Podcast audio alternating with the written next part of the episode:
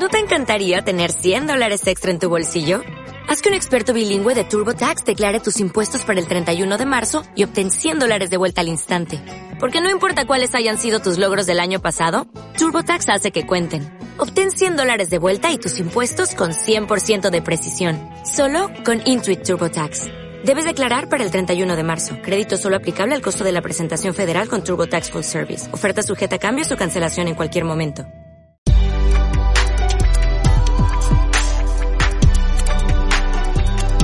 Bienvenido al episodio 199 del podcast Aventuras sobre dos ruedas de chelaclub.com, donde hablamos sobre actualidad, trucos, tecnología y aventuras sobre dos ruedas en bici. ¿Qué pasa, Puntal? ¿Cómo estás hoy? Después de dos semanitas de vacaciones he vuelto pues con las pilas cargadas y con muchas ganas de montar en bici y hablar sobre bicicletas. Este es el primer programa que voy a grabar a la vez con la cámara de vídeo para publicarlo en YouTube, porque sé que hay gente que no sigue el podcast o que no le gusta escuchar podcast y que prefiere escucharlo directamente en YouTube. Así que como no me cuesta nada, simplemente me grabo grabándolo y pues eso, eh, ya lo tienes en YouTube o en el podcatcher que más te guste y que ya sabes que siempre te dejo el link en la descripción para que te puedas suscribir. Hoy te voy a hablar de la percepción que me dio el ciclismo en el país de Costa Rica. Estas vacaciones las pasé pues creo que fueron 11 días en el país de Costa Rica, un país de Centroamérica y la verdad que bueno, eh, hay muchas cosas positivas respecto al mundo de las bicis que vi y que nos podríamos inspirar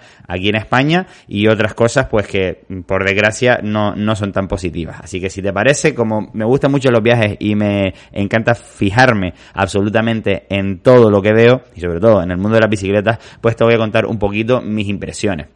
Lo primero de todo, eh, allí en ese país, pues mm, muchísima gente se mueve en bicicleta como método de transporte principal. El clima de allí es bastante peculiar, pues es un clima tropical, creo que se podría decir, ya que por las mañanas suele levantarse bastante soleado y casi todos los días, o por no decir todos los días que estuvimos allí, al menos llovió o diluvió de una a tres horas, lo cual significa que en cualquier momento te puede pillar una tormenta de agua que no veas. De hecho, hablando con locales nos dijeron que la gente, las grupetas de bicicletas quedaban muy temprano en la mañana para salir antes de que empezara la lluvia. Al parecer, dependiendo de la época del año, pues todo el mundo sabe que a partir de las, por ejemplo, 4 de la tarde ya empieza a llover. También es verdad que allí se queda muy temprano, o sea, los sábados y los domingos las carreteras estaban repletas de ciclistas y desde muy temprano, desde las 7 de la mañana se veían las carreteras bastante llenas. Si bien es verdad que allí amanece, por lo menos en esta época del año, bastante temprano, sobre las cinco y cuarto, cinco y media ya había sol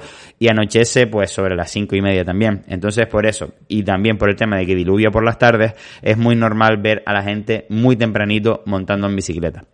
como te comentaba, mucha gente utilizaba la bici como método de transporte principal, pues a lo mejor porque no tienen más recursos o, por lo que sea, pues veías eso, a mucha gente transportándose con bicicletas normalmente de montaña, mm, descuajeringadas o medianamente con poco mantenidas, vamos a decirlo, mm, básicamente porque se veía que era lo único que tenían. De hecho, veíamos gente que incluso iba con la eh, un chico con su novia y un hijo y con la compra y los veías a los dos digamos eh, sentados en el manillar y en el cuadro de la bicicleta lo cual pues la verdad que llama bastante la atención también veía gente cargando bastante la en la propia bicicleta una bicicleta normal pues lo veía cargando manojos de plátanos por decirte por decirte algo mm, de una manera obviamente incómoda pero que claramente también eh, era por necesidad. Después, hay un par de zonas turísticas como Puerto Víos de Talamanca que es muy habitual utilizar bicicletas de este estilo cruiser, es decir, estas que suelen tener freno contra pedal y que son como bastante cómodas y vas erguido la bicicleta para recorrer las distintas playas de esta zona caribeña. Y bueno, la verdad que eso es bastante positivo porque parece que, por ejemplo, es el plan más habitual es ir a, ahí a Puerto Viejo de, eh, Talamanca e ir hasta la playa de Manzanillo con bicicleta. Nosotros lo hicimos, fueron, si no me equivoco, 14, 14 eh, kilómetros ida, 14 kilómetros vuelta. Y bueno, la verdad que nos lo pasamos bastante bien. Respecto a, a las carreteras, yo las veo bastante peligrosas para, para el tema de las bicicletas. Casi ninguna carretera tiene arcén eh, y estamos hablando incluso de, que la gente, ya sea ciclismo recreacional, del cual vamos a hablar ahora, tipo de bicis, modalidades, etcétera, o para transportarse, no hay ni siquiera arcenes. Eso significa que, pues, directamente vas por la, hay momentos en los que vas incluso por la autopista mm, de mm, carril ida y carril vuelta y te ves a coches, incluso camiones gigantescos, adelantando sin respetar ni metro y medio ni nada a los ciclistas o grupetas de ciclistas. La verdad que me pareció algo bastante peligroso y lo vi como muy normalizado. Es decir, la gente, mm, si había un grupo de ciclistas o un ciclista al que adelantar, no veías a los coches que se esperasen para que haya un hueco suficiente, etcétera. O sea, yo lo que veía era que la gente no respetaba al ciclista, estaba como bastante habituado al ciclista y lo adelantaba pues cuando le venía bien, ni siquiera prácticamente frenaba. Eso sí, lo que sí veía que respetaba a la gente era como que entendían que tú tenías que invadir el carril contrario para adelantar a un ciclista. Entonces, pues eso, el, coche que viene en dirección contraria se medio apartaba, etcétera. Bueno, ya ves que es un tema bastante rudimentario y de hecho lo veo súper peligroso, pero bueno, es lo que hay allí y, y bueno, y aún así se ve que hay muchísima, muchísima afición. De hecho, los fines de semana eso estaba completamente repleto. Es decir, el sábado, los sábados y los domingos que, nos pillaron por allí, se veía muchísima gente haciendo deporte y montando en bici. Y esto lo digo eh, incluso refiriéndome a todos los niveles. Hay una cosa que creo entender que lo que sucede es que como que no hay sitios, eh, carriles bici o sitios donde empezar a, montar en bici de una manera más segura y se veía que a lo mejor gente que claramente se estaba iniciando en el mundo de las bicicletas, pues mm, ya estaba directamente en una autopista, vestido eso sí, de ciclista, con sus licras, con su casco, con su todo, pero como que se veía que no tenía práctica suficiente en el fondo como para estar jugándose la vida entre comillas y no tan entre comillas en una autopista como esa. Pero aún así lo hacían, es decir, la gente no se avergonzaba lo más mínimo en lanzarse a la carretera, a pesar de, que fuesen sus primeros pasos en bicicleta, cosa que aquí, por ejemplo, en España te ves que un montón de gente que empieza, pues le da vergüenza ponerse las licras, porque no quiere parecer como que es aficionado, pero quiere empezar poco a poco, ahí no, ahí directamente se veía que la gente la primera vez que montaba en bici iba equipado de arriba abajo, y aunque no tuviese el nivel suficiente, digamos, para ir con seguridad o a ritmos buenos, se lanzaban a la ruta que fuera y a la carretera. Esa fue la impresión que me dio a mí desde fuera. Después me sorprendió, a ver, las carreteras no están en demasiado buen estado, por no decir que son eh, bastante desastrosas, o sea, hay agujeros por todos lados, incluso carreteras recién asfaltadas, de repente te encontrabas unos agujeros ahí gigantescos, lo cual llegaría a hacerme pensar que lo más lógico podría llegar a ser una, una bicicleta de gravel y no de carretera. Había bicicletas, la mayoría de las bicicletas de, de la gente que veías que estaba haciendo ciclismo, entrenando, eran de carretera hay un puerto como muy conocido allí que se llama el, Cerro de la Muerte, si no me equivoco, que llega a más de 3.000 metros de altitud, que justamente pues lo cogimos un domingo allí y se veía que había muchísima gente yendo a subir ese, ese cerro, digamos. Era a la salida de San José, de, de la capital, y, y bueno, me, me, llamó la atención cuánta gente había, digamos, haciendo específicamente esa ruta. Debe ser porque obviamente es la más exigente, ya que en muchas otras zonas pues no se ven tantas subidas y, y pues bueno, pues eso, que, una buena subida, un buen puerto de montaña de ese nivel, pues todo el mundo iría para allá. Me asombró porque a pesar del estado de las carreteras y de algunas ciudades o pueblos que no se veían pues demasiado mm, con casas demasiado grandes o bien hechas ni carreteras no se veía una, una infraestructura eh, fuerte pues aún así se veían bicicletas desde 10.000 y de 12.000 euros de alta gama de las marcas principales a nivel mundial bueno, pues mm, eso me contrastó un poquito con después lo que se veía, o por lo menos lo que se veía en los sitios por los que pasé. Si es verdad que había zonas residenciales que se notaba de lujo, etcétera, y también en algunas zonas muy específicas se veían pues coches de alta gama, etcétera, pero mi sensación fue que vi más bicicletas de alta gama que coches de alta gama, lo cual, bueno, pues me llama la atención porque normalmente por lo menos aquí en España, como que primero la gente se gasta el dinero en el coche y después se lo, se lo gasta en la bici, aunque obviamente hay muchísimas excepciones. Entonces, eh, pues bueno, pues ese es otro dato, que había mucha bici de carretera. Hay muchos lugares que, que en los propios pueblos, solamente la calle principal es de asfalto. Por eso digo yo que una bicicleta de gravel la veo muchísimo más lógica para unas carreteras que no están bien del todo, y que mm, perfectamente pues te puedes encontrar pues de repente con una carretera que se te convierte en, un camino de tierra. De hecho allí abundan los todoterrenos porque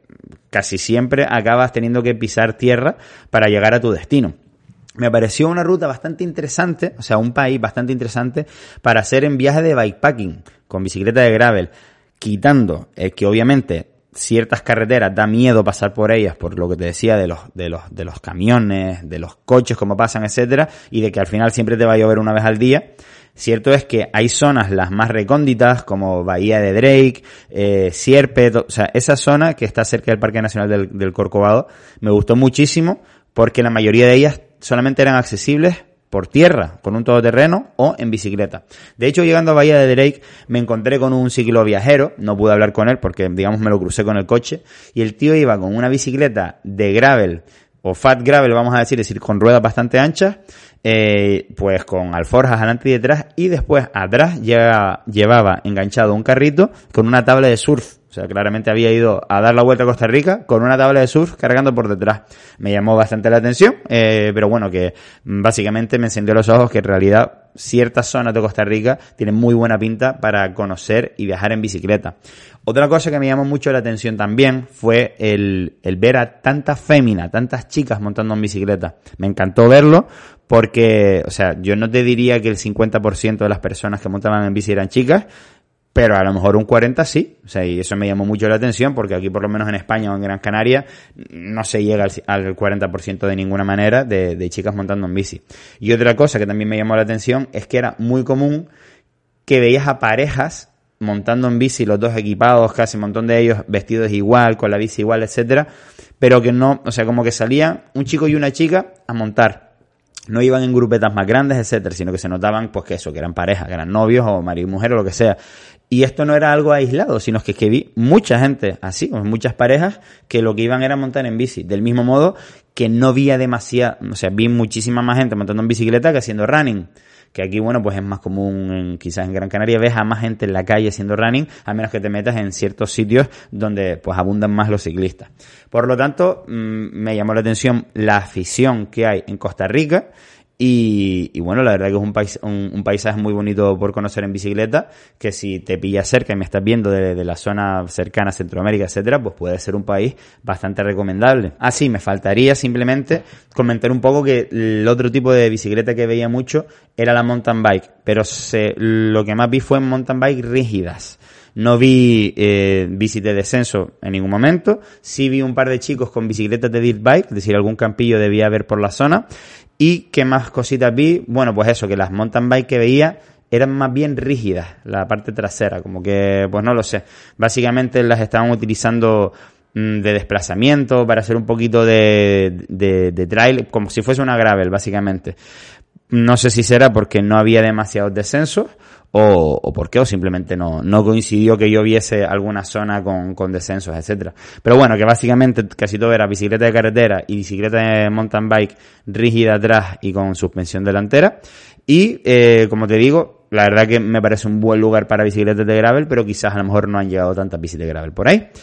Nada más, eh, espero que te haya gustado esta, este contenido. En, en el canal de YouTube, como te comentaba, voy a publicar el podcast, pero también el vídeo semanal, eh, que llegará en breve, ya sabes, uno a la semana al menos. Y también, como siempre, seguimos publicando en el blog de chelaclo.com y si quieres te puedes suscribir en la newsletter, chelaclo.com barra newsletter, donde te llegarán pues todos los contenidos que vamos creando para ti cada semana. Como siempre, muchísimas gracias por, por escuchar, eh, suscríbete si todavía no lo has hecho, dale like y compártelo con quien le pueda gustar. Hasta la próxima, puntal.